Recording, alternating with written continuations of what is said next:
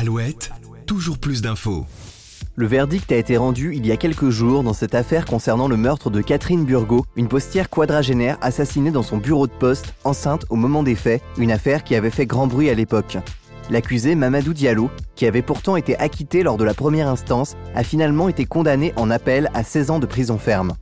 Si pour la justice le verdict semble cohérent, du côté de la défense, son avocate, qui avait également défendu Omar Radad dans l'une des plus célèbres affaires controversées du droit français, a interpellé les juges sur le caractère troublant d'un autre suspect de l'époque, Gérald Thomasin, cet ancien acteur qui habitait en face de la poste au moment des faits et qui demeure toujours introuvable depuis 2019. Aujourd'hui dans votre podcast Toujours plus d'infos, retour sur cette affaire criminelle peu banale. Si le verdict a été rendu il y a quelques jours, un autre accusé qui avait longtemps été marqué au fer rouge comme suspect principal de cette affaire aux nombreux rebondissements demeure toujours introuvable, et ce depuis 2019. Il s'agit de Gérald Thomasin. Cet ancien acteur qui avait remporté le César du meilleur espoir au début des années 90 pour sa participation au film au nom troublant Le Petit Criminel, réalisé par Jacques Doyon.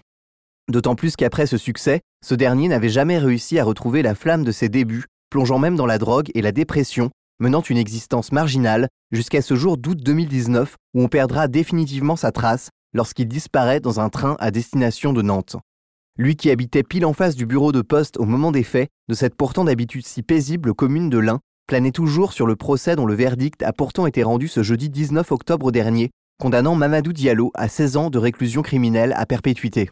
Si le doute subsiste toujours, l'ADN de cet homme au parcours tumultueux avait bel et bien été retrouvé sur les lieux du crime, lui qui pendant très longtemps s'était fait comme ligne de défense principale de camper sur le fait qu'il était bel et bien passé sur les lieux, mais pas pour tuer, mais simplement voler le sac de la malheureuse victime et la somme de 2500 euros.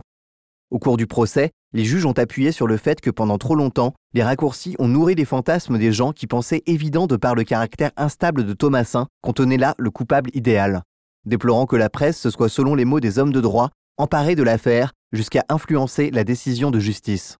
Pour tous, cela ne faisait aucun doute, tous sauf pour l'avocate assurant la défense de Mamadou Diallo, qui a tenté en vain de refaire planer le fantôme de celui qui était connu comme l'espoir du cinéma français, ayant interprété un rôle de jeune criminel. Pour elle, il est tout à fait plausible qu'il se soit essayé à la même scène pour savoir ce qu'il en était de tuer quelqu'un, mais cette fois à l'abri des caméras. Les juges ont tranché, il n'en sera rien, Gérald Thomasin est donc faute de l'avoir retrouvé, totalement acquitté, et c'est bien Mamadou Diallo, dont l'ADN était présent, on le rappelle, sur les lieux du crime, qui a écopé de cette peine pour ce meurtre sauvage au plus d'une vingtaine de coups de couteau.